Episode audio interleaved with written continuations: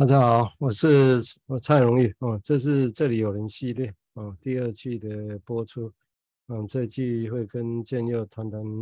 Andrew Green 对于 Beyond 的一些看法啊。那我们先请建佑自我说明一下，介绍一下，谢谢。OK，嗯，大家好，我是陈建佑。好，建佑目前是在高雄个人职业哈，那原本在高雄长庚精神科。那我们这是第二，这是这里有人第二季的第五集的播出了哈。那我们上前几次也谈了《Easy Beyond》这一篇文章，应该是说 Andrew Green 一个法国的精神分析师，受啊 Beyond 的女儿跟他的邀请啊，去去参加一场纪念 Beyond 的一个研讨会啊。那 Andrew Green 本身他是法国的分析师，那但是本质上他其实是跟英国的 Winnicott Scrigo Foundation 的人比较熟，所以他常常会去 Scrigo Foundation 那边演讲。啊，那对比用这这个地方，他他自己也提到，哈，相对他其实对比用来讲，他不属于算比用学派的人了啊。但是什么是或不是，这当然难说。啊，那所以他自己有说明自己为什么会可能会受这堂的邀请呢？哈，那。那原则上，因为 Beyond 的东西会的确会讲的比较从 psychotic 病人的分析里面，那萃取出很多是很值得在思考的内容。只是有些是的确比较是算深了哈，以我们的语言就知道需要某种程度的境界来体会这个事情，所以我们就需要用各种媒介别人说法啊来了解一些事情了哈，这是我们的想法。那这篇文这篇文章因为也谈到。建佑本身平常在讨论，也也常听到他会引用 Andrew Green 的 negative 的一个想法哦。那这篇文章刚好 Andrew Green 本身他也是意图要用他自己的 negative 的概念哦，要来跟 Beyond 的某些概念做连接啊。好像他无意把 Beyond 的所有事情都说完然后他是是有这样的一个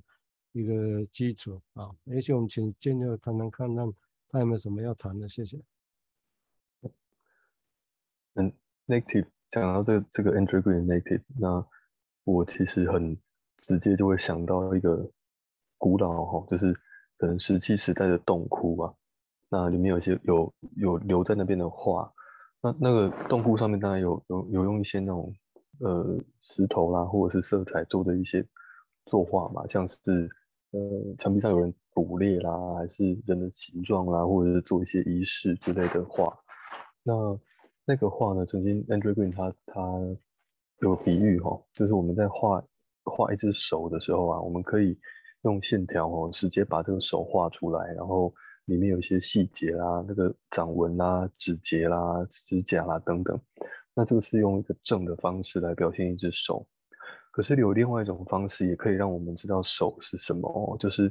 当我们就是一直画，就是在一片墙上面不断的涂色彩，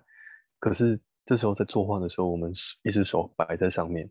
然后让那个色彩画过那只手。那这样整个整个画面都画过了之后呢，再把那只手移开，就可以看到一只空白的手在那里。而其实我们也不需要真的要知道那个那个地方，真的描述它的细节，就我们就可以知道那个是一只手在那里。所以那那这是一个呃，我我觉得拿来想象 negative 蛮蛮不错的一个开始哦，就是。它不用在那里，它不用有一些很正正性的、很直接的细节，但我们就可以知道那里有个东西。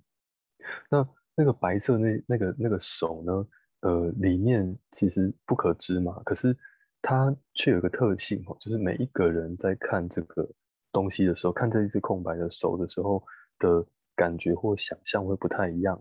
那有些那那这个牵涉到的是是我们人在看。这个空白的东西的时候，会投射了，或者是会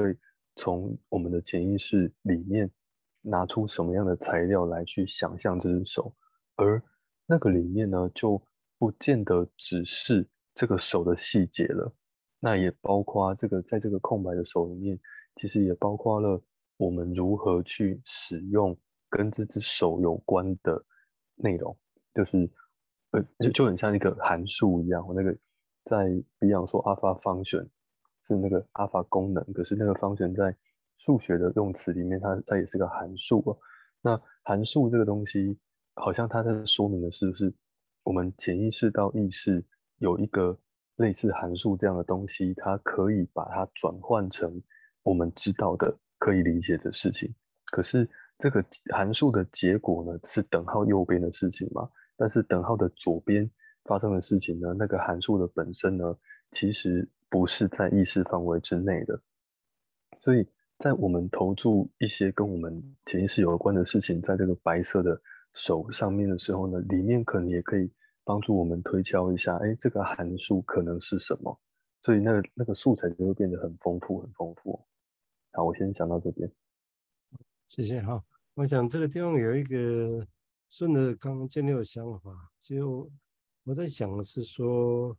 当然也会很好奇的哈。好奇是说，那为什么 Beyond 本身它后来会推演出对于所谓的啊那种不可知的一个强调啊？对这个部分的特别强调，尤其是他晚年的时候。哦，那当然也我也不认为说，也许这个是，哪怕这他是一直在。脑海中也说不定啊，那只是这个不能会被特别强调出来。那我我的一个想法跟推论也许会是说，不管是不可知或者是空白，那当然我想到的是说，第一个当然我会说，也许这是可以大类先简单说这样两个层次啊，一个就是人性突然觉得人性好像就是这样啊，生就是生下来是空的回。走了也是空的，譬如说，这是一种对整个人性的，或者对人是什么的一个一个经验呢、啊？在宗教啊，其他会说明。那我在猜想李用本身，大概会，也许我推论就有他的临床的假设，也就是说，因为他在受克莱因的影响之后，他其实是跟他的同侪们，他把 psychosis schizophrenia 个案带回家，从他案例会发现是说。案案例所讲的那些都是很 psychotic，而且是很 active psychotic。以我们现在的经验来讲，是几是几乎很多很难想象，那是在复健期、慢性期的 case，就是你很难理解他们之间的关系。所以会不会对他来讲，因为有这个好奇，所以的确个案如果表达是我们叫叫我们的语言叫 loose association 这么松散，甚至这么很 paranoid 的妄想的情况之下。或者他只是在讲他的幻听，那实际上是的确是很难理解，哦，所以我在猜想说，会不会 Beyond 本身推推向从人生的哲学来推刚刚所谓的不可知或空空白之外，啊、那有有多少成分其实是从这个临床而来，啊、从临床而来，因为的确眼前的人就不可知，不是未来也不可知，眼前就不可知。哦，所以在眼前这个不可知的情况之下，他就看如何去做这个串联。因为他太太在一本书，我忘了哪一本书也提到，描绘到说说好像是 constation 层次录吧，我忘我忘掉，就是他他就在描绘说每就晚上那个 Beyond 回家的时候，就常常在苦思，因为晚上他跟活跃的很像，白天工作回家都开始在写记录，写一些文章。然后他说不用，就整个晚上常常就关在里面了。啊，有时候听看他就是在沉思，这个是不是这个是不是那个？有时候走出来房间就觉得哎很赞是这个，但是偶尔转转一下又说好像不是，然后又回去又想。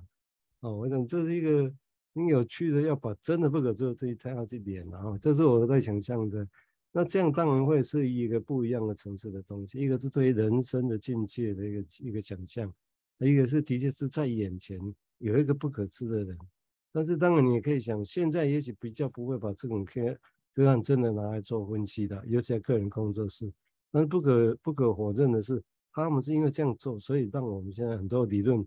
可以去谈哦。我想这个是很不一样的一个地方哦，这是我个人的想法。好，我们接下来请建佑再谈谈他的想法，谢谢。哦，讲到那个不可知哦，我我我刚好这里有一段文章的内容，我念一下哦。呃，Andrew Green 他这样说，他说潜意识呢，只能以它的正的形式，就是 positive 的形式被思考，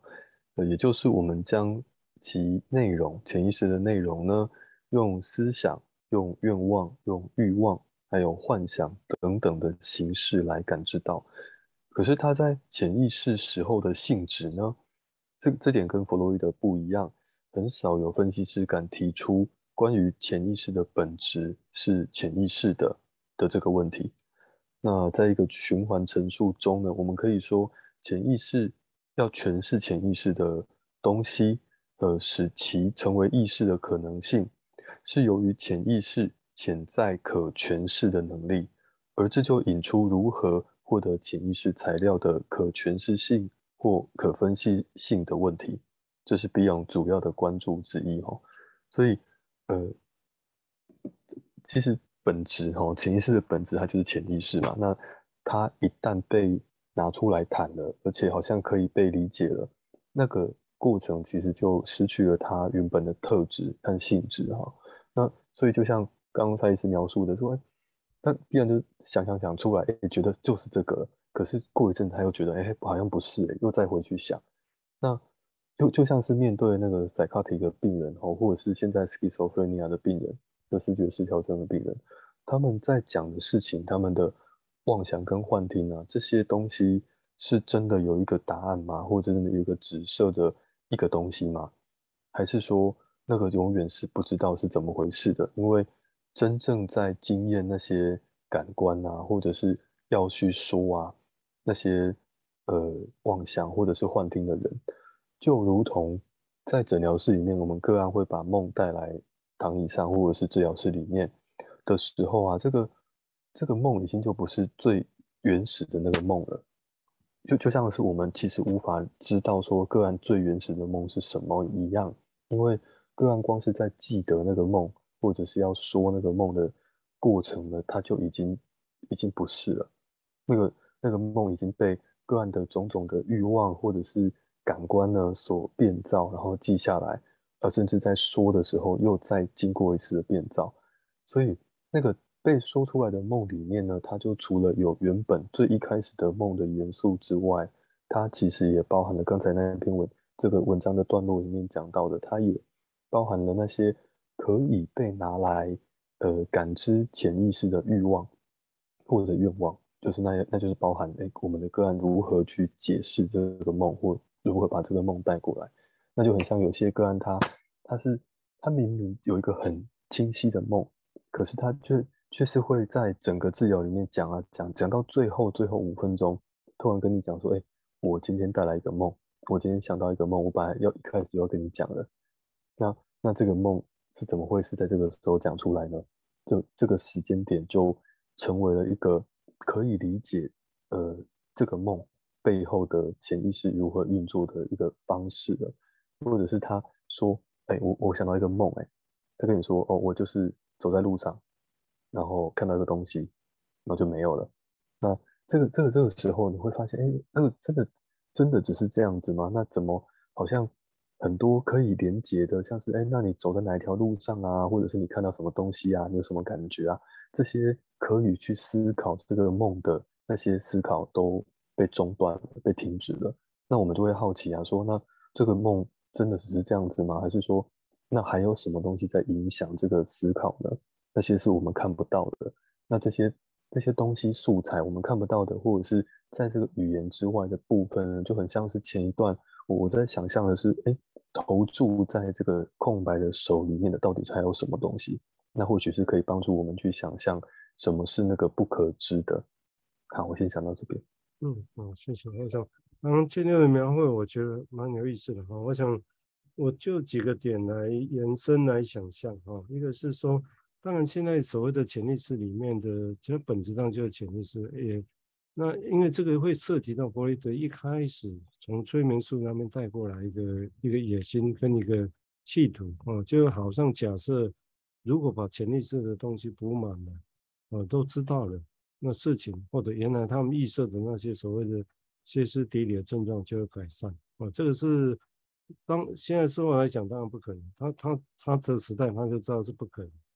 哦。那当但是难免，因为整个也因为回应那个来讲，就那时候的对歇斯底里是什么也不可知哦，所以在这个情况之下，当然大家就会尽快的要去抓着一些假设可知的东西去努力。我想大致会是这样。但是经过这么久的，到底用这个所谓走了六六七十年的这些东西，哦，所以好像变得是另外一个，也就是真的不可知，是不是这个样子呢？哦，我想这是一个演变的过程。哦，那这个地方当然比这个说法来讲，我是衍生是说，其实也有可能有一些根本就是不可言、前世不可分析的更原始的东西。好，那这个会不会是就是就是前次我们也提过那些所谓的不用讲的 beta element，也就是说很深。很粗糙、很原始、很破碎的东西，哦，人根本他就是在那里，哦，但是你也没办法去思考它。你知道有东西在那，但你不知道在什么，啊，那那一种那一种东西，